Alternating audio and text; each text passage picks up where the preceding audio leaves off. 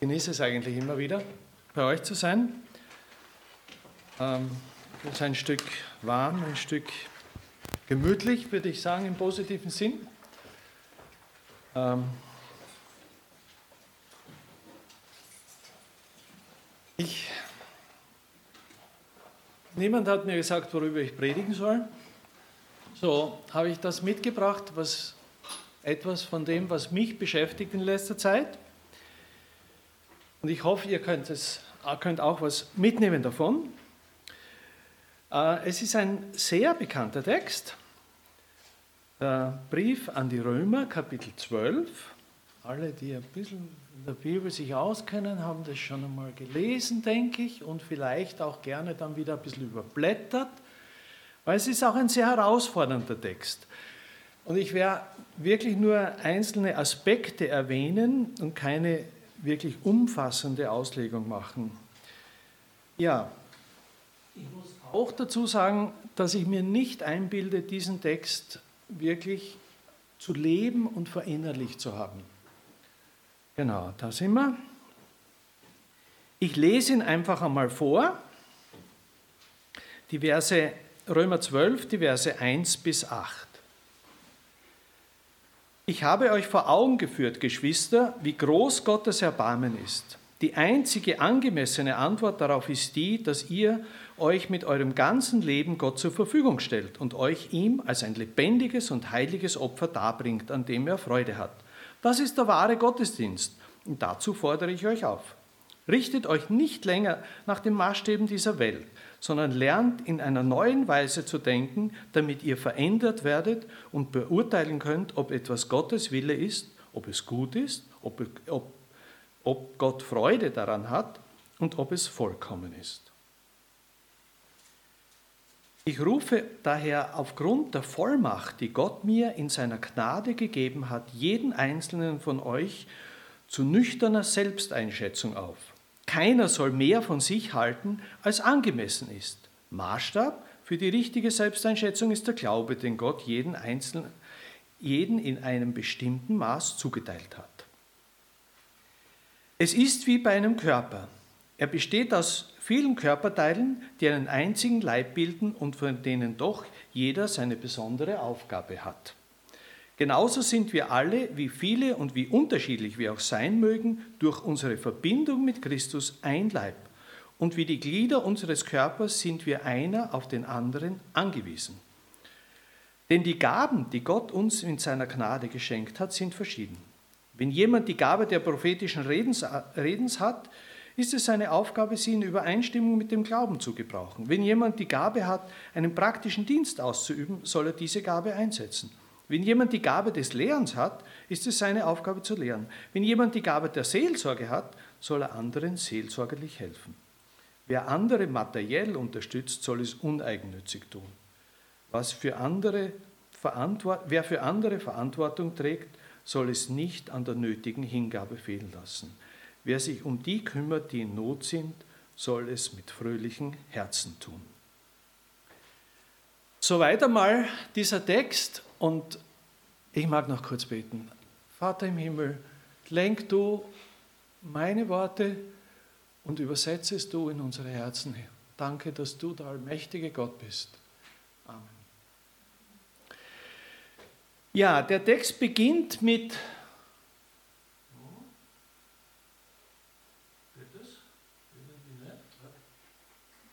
Eins weiter bitte. Genau. Ich habe euch vor Augen geführt, wie groß Gottes Erbarmen ist. Die einzige angemessene Antwort darauf ist die, dass ihr euch mit eurem ganzen Leben Gott zur Verfügung stellt. Unser ganzes Leben Gott zur Verfügung stellen, das ist definitiv herausfordernd. Äh, und ja, und vielleicht auch nicht gerade beruhigend, weil man da vielleicht ein bisschen auch Dinge entdeckt, wo man denkt, -huh, uh -huh. Ja. Was mich trotzdem veranlasst hat, diesen Text zu nehmen, ist der Vers 2, wo steht, richtet euch nicht länger nach dem Maß, nein, lernt in einer neuen Weise zu denken. lernt in einer neuen Weise zu denken. Dann habe ich mich gefragt, wie geht das? Da möchte ich eigentlich mitnehmen. Paulus beginnt dieses Kapitel mit der Feststellung, ja, jetzt versuche ich da noch einmal, ob ich zusammenkomme.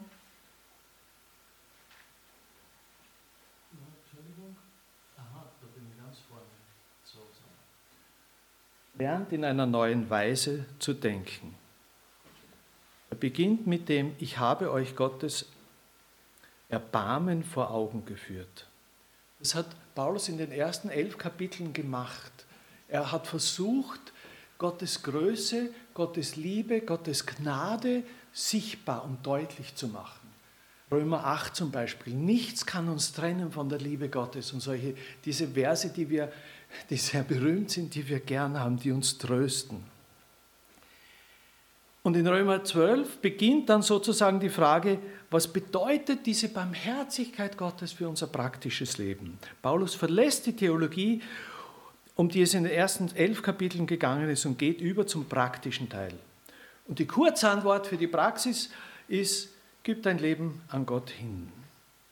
Aber ja, dann also für mich ist das irgendwie, ich habe mir gedacht, wie kann ich das einordnen? Möchte ich kurz auf die Größe der Barmherzigkeit Gottes eingehen. Wir haben einen unfassbar großen Gott, der durch Jesus das Universum geschaffen hat. Und ich möchte, ich, ich bin immer wieder fasziniert von diesem Universum. Meine Frau hat mir zu Weihnachten wieder ein Buch geschenkt darüber und das hat mich neu begeistert, weil ich glaube, es lässt uns die Größe Gottes zumindest erahnen. Ja, ein paar Zahlen. Der Durchmesser unserer Erde ist ungefähr 12.700 Kilometer. Ganz klein ist die Erde nicht, das ist schon einiges, 12.700 Kilometer. Wir haben einen Mond, das wissen wir alle, der kreist um die Erde herum. Der Durchmesser dieser Umlaufbahn an der längsten, äh, ist ja kein, kein Kreis, sondern ist eine Ellipse, an der längsten Stelle ist er ungefähr 770.000 Kilometer. Also viel, viel mehr als die Erde natürlich. Die Sonne hat aber einen Durchmesser von 1,4 Millionen Kilometer. 1,4 Millionen. Das heißt, Erde und Mond in dem Abstand, wie sie sind, wie der Mond um die Erde kreist, hat ganz, ganz, ganz locker Platz in der Sonne. Fast zweimal wäre das. Einfach nur, um diese Wahnsinnsdimensionen zu zeigen. Übrigens, die, Erde, die Sonne verliert jede Sekunde vier Millionen Tonnen. Davon wird es bei uns warm. Gell? Äh, jede Sekunde. Das macht sie noch vier Milliarden Jahre, bis sie aus ist. Bis aus ist. Also da ist viel da, wahnsinnig viel. Das ist eine Sonne. Ja? In unserer Milchstraße, das sind 12, äh, 100 Milliarden solche Sonnen. 100 bis 300 Milliarden. Wir können es nicht zählen von unserem Standpunkt aus. Ja? ungefähr solche, unsere Sonne ist eine mittlere Sonne, mittelgroße Sonne. Solche Milchstraßen gibt es ungefähr 100 Milliarden im Universum. Also, Sonnen gibt es 100 Milliarden mal 100 Milliarden.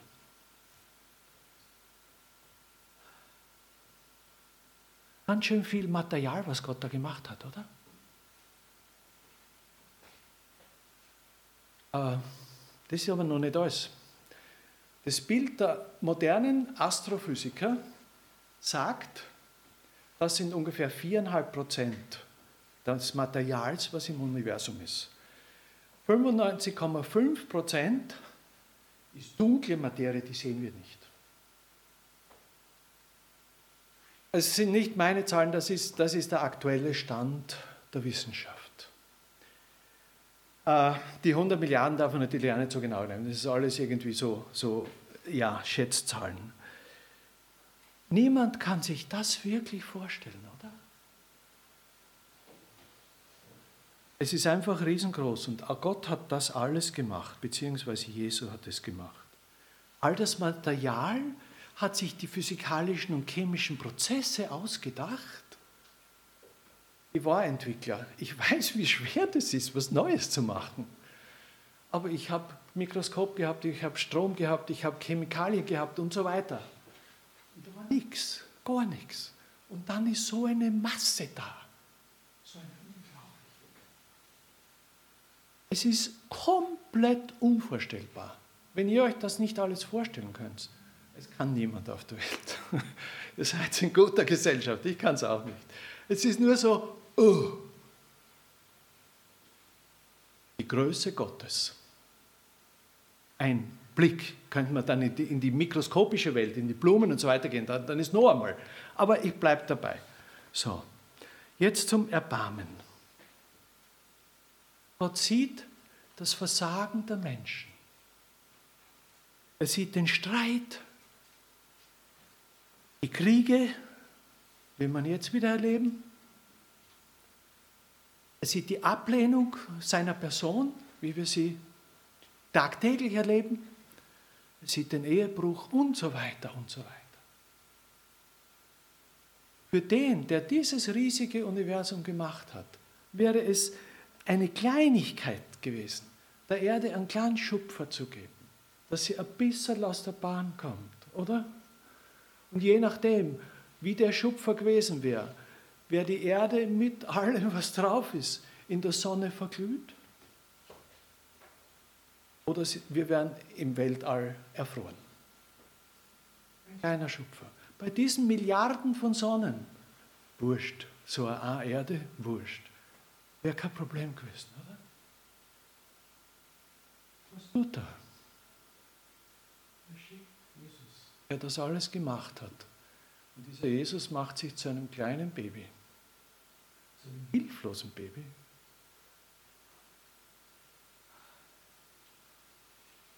Weil wir ihm so wichtig sind,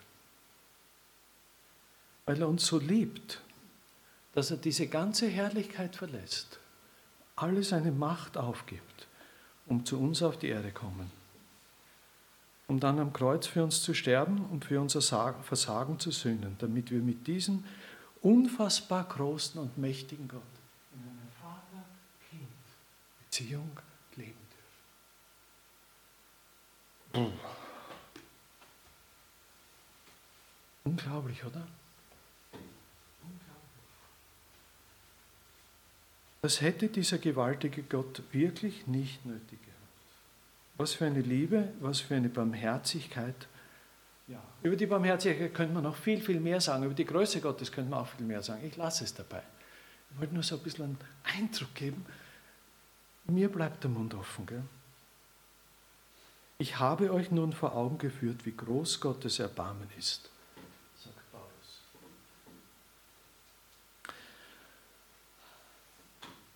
Gibt es etwas, was du getan hast, wofür du dich schämst oder geschämt hast? Ich erzähle euch eine Sache, bei mir geht es viel. Ich erzähle euch eine kleine Sache. Ich war ungefähr 14. Ähm, wir sind von der Schule weg, nach der Schule zum Schulbus. Ich war, ja, woanders gewohnt, wie die Schule war, musste jeden Tag mit dem Schulbus fahren. Und irgendwie war ich schlecht drauf. Ist selten passiert, aber es war. Ich war schlecht drauf und wir sind so in einer Gruppe gegangen von Schülern eben, Schulkameraden. Und ich war so schlecht drauf, dass ich dann irgendwo mitten auf der Straße bin ich einen, der neben mir gegangen ist, angefallen und habe ihn angefangen zu, zu prügeln. Ich wusste, der ist stärker wie ich. Und das war dann blöd natürlich. Weil es ist so ausgegangen, wie es ausgehen musste. Ich habe meine Prügel bekommen und habe mich geschämt.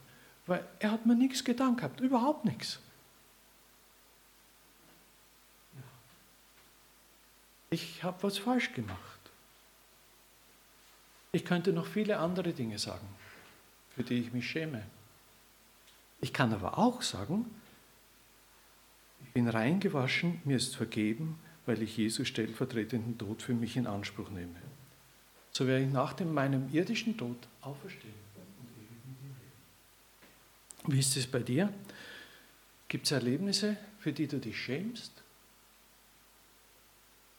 Bist du vielleicht noch immer dabei, es durch gute Werke abzuarbeiten? Wenn du an Jesus glaubst, ist es dir vergeben, weil Jesus dafür bezahlt hat und Gott die stellvertretende Bestrafung des einen von Jesus für alle anderen akzeptiert. Barmherzigkeit eines unfassbar großen Gottes. Aber es ist oft schwer, das zu sehen, oder? Unser Blick ist oft so getrübt von irgendwelchen Problemen. Wir sind mit unseren Sorgen so beschäftigt, dass wir die Größe Gottes, diese Barmherzigkeit Gottes nicht sehen. Unser Text fordert uns aber auf, diese Barmherzigkeit Gottes uns bewusst zu machen und mit dem Wissen um die Barmherzigkeit uns zu diesem Gott, diesem Gott total zu unterstellen. Ein lebendiges Opfer zu bringen. Nicht für anderthalb Stunden am Sonntag im Gottesdienst, sondern die ganze Woche 24 Stunden pro Tag. Vernünftiger Gottesdienst ist eine Hingabe an diesen allmächtigen, barmherzigen Gott diese Hingabe, dieses Leben, sein Leben zur Verfügung stellen, das ist ein geistliches Prinzip, oder? Das hat uns Jesus vorgelebt. Aus seiner Schöpferherrlichkeit hat er sich hingegeben, um auf diese Erde zu kommen. Das ist sozusagen das normale Christenleben. Und dann habe ich mich gefragt, was heißt, drückst du weiter bitte, unser ganzes Leben Gott zur Verfügung zu stellen. Das klingt super, oder? Und ich habe das so oft schon gesagt. Aber oft ist es nicht so klar, was das bedeutet, oder? Und der Rest des Kapitels beschreibt das eigentlich. Auch Kapitel 13 und 14 und Teile von Kapitel 15. Wie ist das praktisch? Und zwei, die Verse 2 bis 8, die ich gelesen habe, lesen, reden von der dazu passenden grundsätzlichen Haltung. Und ich möchte mich konzentrieren auf diese Verse 2 bis 8. Richtet euch nicht länger nach den Maßstäben dieser Welt, sondern, drückst du weiter bitte, sondern lernt in einer neuen Weise zu denken, damit ihr verändert werdet und beurteilen könnt, ob etwas Gottes Wille ist. Wie?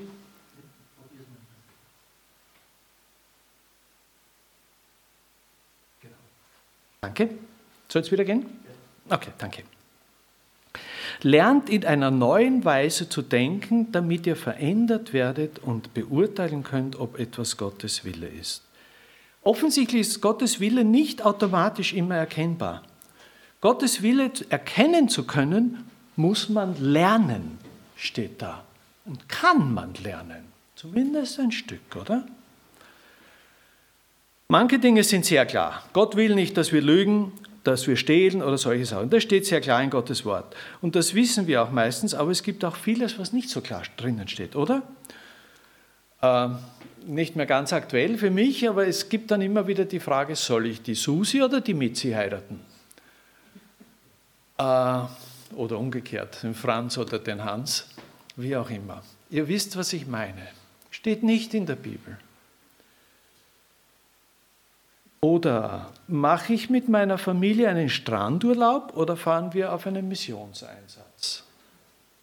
Oder ist Urlaub überhaupt? Gottes Wille steht ja nicht in der Bibel, oder? Urlaub machen. Oder habt ihr eine Stelle gefunden, wo steht, macht Urlaub?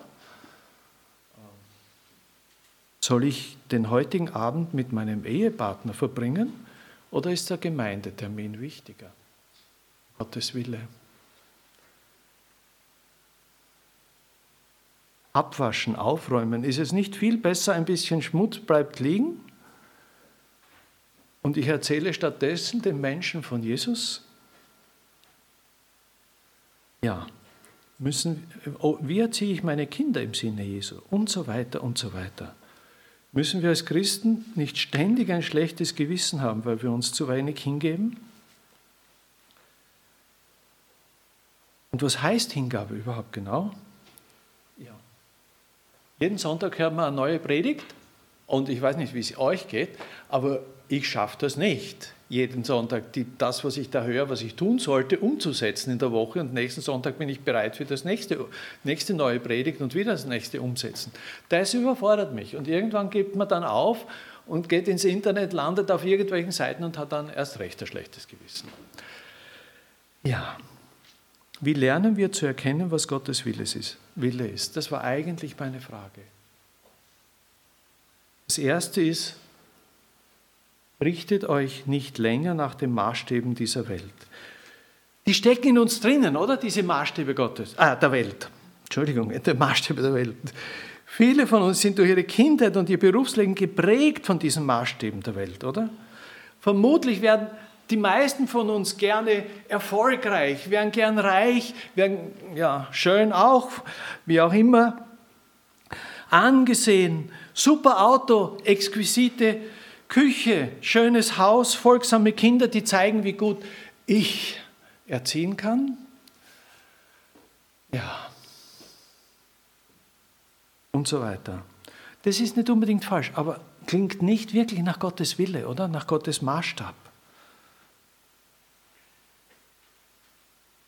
Wie lerne ich, wer wäre ich fähig zu beurteilen, ob etwas Gottes Wille ist? Und dann habe ich mir gedacht, schau, das ist spannend. Da steht jetzt nicht eine Liste. Du musst Skifahren nein, im Wald spazieren gehen ja, abwaschen ja, Staubsaugen ja, aber nur alle 14 Tage, damit du mehr Zeit hast zu evangelisieren oder sonst irgendwas, ja.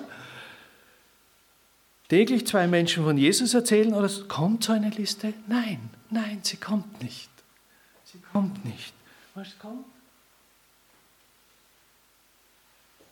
jeden einzelnen von euch zur nüchternen Selbsteinschätzung. Zur nüchternen Selbsteinschätzung. Im Griechischen ist hier ein Wortspiel, das bedeutet ungefähr, äh, wie du über dich denkst. Das soll nicht ein darüber hinausdenken sein, sondern es soll ein Denken sein zum besonnenen Denken.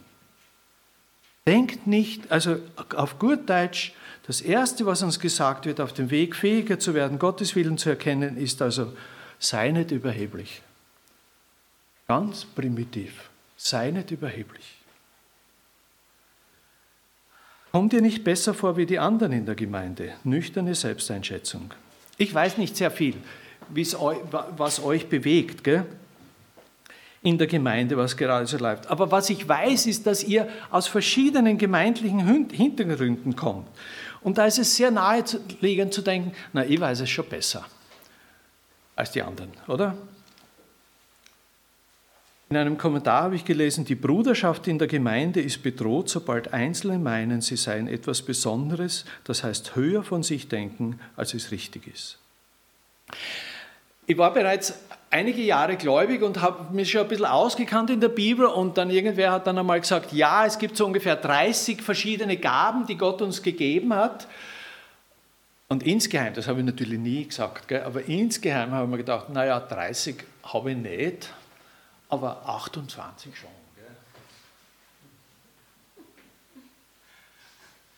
Ja, der Text sagt das nicht.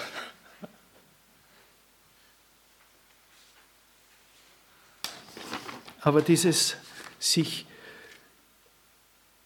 besser vorkommen abzulegen, eine nüchterne Selbsteinschätzung zu haben, das ist nicht so leicht, oder? War mal in der Seelsorge und dann sagt der Seelsorger doch glatt zu mir, du bist nichts Besonderes. Ab dem Moment war nur noch die Frage, wie komme ich aus dem Zimmer raus? Ich habe es nicht ausgehalten. Nicht so leicht, oder? Besonders in unserer Zeit, wo der Schein nach außen alles zu sein scheint. Ich denke, es wird viel leichter, wenn ich mich erinnere an die Barmherzigkeit Gottes, dass ich begnadigt bin, dass ich in einer Vater-Kind-Beziehung mit dem allmächtigen Gott sein darf. Mein Wert ist diese Gotteskindschaft. Ich brauche mich nicht größer machen, als ich bin, weil ich schon Gottes Kind bin. Mehr geht in Wahrheit nicht. Wie oft vergessen wir das und landen im Vergleichen und im Konkurrenzkampf. Dabei ist ja der andere Christ auch genauso Kind des Schöpfers des Weltalls wie ich. Dieses Vergleichen ist so ein Unsinn, oder? Angesichts dieser Größe Gottes, die wir da mit den 100 mal 100 Milliarden Sonnen gesehen haben. Ja, wenn der Rainer irgendwas besser kann wie ich, es ist marginal dazu, oder? Angesichts dieser Größe Gottes. Noch was, alle unsere Gaben, Fähigkeiten haben wir von Gott bekommen. Worauf willst du stolz sein? Ja, als Illustration für dieses nicht höher von sich denken folgen in den Versen 4 bis 8 das Bild von einem Körper. Viele Körperteile mit unterschiedlichen Funktionen, aber ein Leib. Und er sagt im Vers 5, wie die Glieder unseres Körpers sind wir einer auf den anderen angewiesen. Jeder soll seine Gabe einbringen aber in dem Wissen, ohne den anderen ist es nichts. Wenn nur der Kopf, wenn, ich, wenn nur mein Kopf wäre, das ist ja das Wichtigste, oder? Der wird verhungern, gell? weil er braucht die Arme, damit er Essen kriegt. Sonst geht es nicht. Und so weiter, und so weiter. Was nützt die beste Predigt, wenn es nachher keinen Kaffee gibt, wo wir miteinander reden? Aber wir haben ihn heute, habe ich gehört. Sonst hätte ich es ändern müssen, das Beispiel. Wo wir uns begegnen können, wo wir füreinander beten können, wo wir Liebe erleben können. Ich kann euch anpredigen sozusagen. Ja? Beim Kaffee können wir einander umarmen. Das brauchen wir. Und ich denke, da habt ihr wieder einen riesengroßen Startvorteil, weil ihr eben aus gemeindlichen verschiedenen Hintergründen kommt. Da könnt ihr die guten Dinge mitbringen und einander ergänzen. Ein Riesenpotenzial. Aber wenn wir zulassen, uns selbst wichtiger zu nehmen als den anderen, dann geht es schief. Ich habe das Gefühl, Corona führt uns das beängstigend vor Augen. Was geschieht, wenn ich meine Meinung als Maß der Dinge sehe, mich überhebe? So, jetzt möchte ich noch einmal zum Maßstab für die richtige Selbsteinschätzung gehen.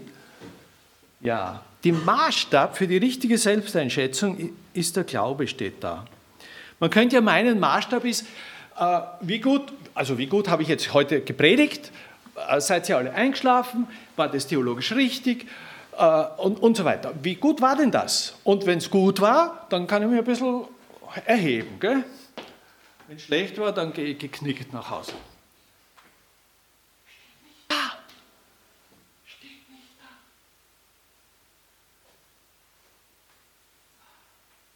Maßstab ist nicht deine Leistung, wie du deine Gabe, wie gut du deine Gabe machst. Für die richtige Selbsteinschätzung, sondern ist dein Glaube, steht hier. Nicht der Glaube, der, den du dir irgendwie erarbeitet hast, der deine Leistung ist, sondern der Glaube, den Gott dir zugeteilt hat, steht da. Unser Glaubensinhalt ist hoffentlich derselbe, der Inhalt. Die Art unseres Glaubens ist unterschiedlich, je nachdem, was wir mit Gott erlebt haben, wie Gott uns schon geformt hat und so weiter. Gott hat jedem zumindest eine Gabe gegeben und du, wir sollen diese Gabe ausüben. Der Beitrag ist wichtig. Wenn, wenn ich meine Gabe nicht ausübe, dann fehlt was im Leib. So hat es Gott gedacht. Ja?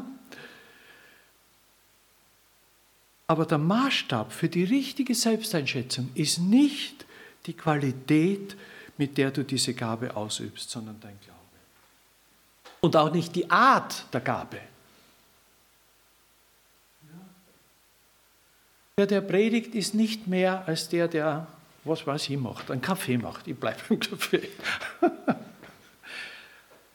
Das ist schwierig zu verstehen, oder? Der Maßstab als der Glaube. Aber ich denke, es bedeutet einfach, wie sehr bist du, bin ich in meinem ganzen, uns, wie sehr sind wir uns in unserem Alltag bewusst, dass wir Sünder sind, denen vergeben ist. Je mehr du diese Tatsache, in dieser Tatsache ruhen kannst, umso richtiger wird deine Selbsteinschätzung sein. Wenn wir lernen wollen, im Alltag beurteilen zu können, was Gottes Wille ist, dann geht es nicht darum, aufgrund meiner Gabe zu sagen, ich weiß es aber schon besser. Wacht alle auf mich. Sondern darum, wie sehr sehe ich mich als jemanden, der aus der Gnade Gottes lebt. Das Vergleichen ist lächerlich. Gell? Es ist besser sein wollen als der andere. Wir sind Gottes Kinder, das ist mehr als genug Adel. Aber irgendwie kommt mir vor, wir werden nicht so ganz leicht fertig damit. Gell? Ich bin nicht fertig damit. Aber je mehr wir das lernen, desto mehr lernen wir auch mit Gottes Augen zu sehen. Ich denke, das steht hier. In dieser Demut werden wir mehr fähig, Gottes Willen zu erkennen, Gottes Sicht der Dinge zu haben. Und ich möchte noch einen eine kurzen Seitenschwenker machen, der mich irgendwie fasziniert hat. Eine Stelle, äh, äh, die zeigt, wie die, Umste wie, wie die, die, unser, die ganze Situation sich ändert, wenn wir mit Gottes Augen sehen. Und innere Ruhe kann in unser Herzen einziehen. 2. Könige 6, 8, werdet ihr wahrscheinlich nicht auswendig wissen, was da steht. Äh, die Geschichte, da ist eine, eine Begebenheit, wird erzählt. Der aramäische König will den israelitischen König fangen. Und er stellt ihm Fallen immer wieder und das gelingt nicht. Der israelitische König, der entwischt immer, der geht nicht in die Falle. Dann wird der aramäische König sauer und sagt, was ist denn dort los? Wer verrät meine Pläne dem israelitischen König? Dann sagen ihm seine Knechte, nein, nein, nein, nein, es ist kein Verräter unter uns. In Israel, da ist ein Prophet. Und was du dir in deiner Schlafkammer denkst, das sagt der Prophet dem israelitischen König. Das ist der Elisa. Dann denkt sich der aramäische König, okay, den, den Elisa, den schnappen wir. Und er schickt seine Soldaten los und um, umzingelt die Stadt, in der Elisa ist. In der Früh wacht der, der Knecht vom, vom Elisa auf, sieht die Soldaten und kriegt die Panik. Elisa bleibt ruhig und sagt, Herr, öffne ihm die Augen, dass er sieht. Dann öffnet Gott dem Knecht die Augen und er sieht, da sind himmlische Stadt. Ganz eine spannende Geschichte, wie es dann weitergeht. Ich bin fasziniert von der Geschichte, aber ja, nicht jetzt. Ich habe selber mal was bisschen Ähnliches erlebt. Ich bin auf meinem Balkon gesessen, ich war verzweifelt, ich, hab, ich war fertig. Äh, warum, weiß ich nicht mehr. Ich habe gebetet, ich habe gerungen mit Gott und plötzlich hat mir Gott die Augen geöffnet seine, für ein Stück seiner Größe.